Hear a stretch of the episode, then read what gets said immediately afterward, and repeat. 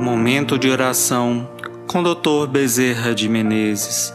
Psicofonia recebida pela médium Shirlene Soares Campos no Núcleo Servos Maria de Nazaré. Interpretada por Dr. José de Oliveira Campos.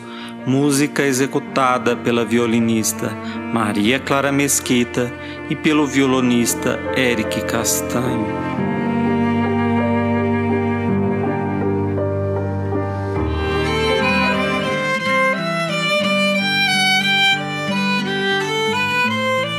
Alegria em nós. Todos nós, mesmo que o tempo passe, temos alguma coisa de criança dentro de nossa personalidade. Pode ser um gosto, uma alegria, um comportamento irreverente.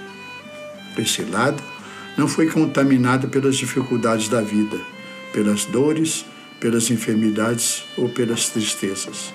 Esse lado infantil da alma se identifica no comportamento, pela reação das pessoas frente a algumas situações impostas pelo mundo que as cercam. Reparem que os olhos das crianças criticam tudo. Os olhos das crianças se assustam com as caras feias da vida. Sorriem com sorrisos e situações alegres e descontraídas. Assim somos nós quando ainda mantemos o lado criança dentro de nós. Sustentamos a rebeldia, a insatisfação, o não atender, às vezes, aquilo que nos é imposto. Seria bom se todas as pessoas conservassem um lado criança positivo em suas almas. E nós não deveríamos estranhar esse lado criança dentro das pessoas, esse manter da infância dentro da alma um dos outros.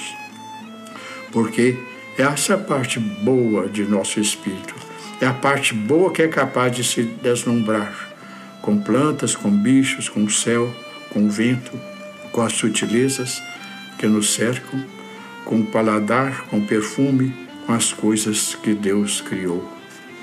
Seria tão bom se cada um de nós, apesar de todas as experiências vividas e sofridas, mantivéssemos ainda aquela parte intocável de nossa alma, que é a parte infantil que todas as criaturas possuem e que dão à vida uma tônica diferente.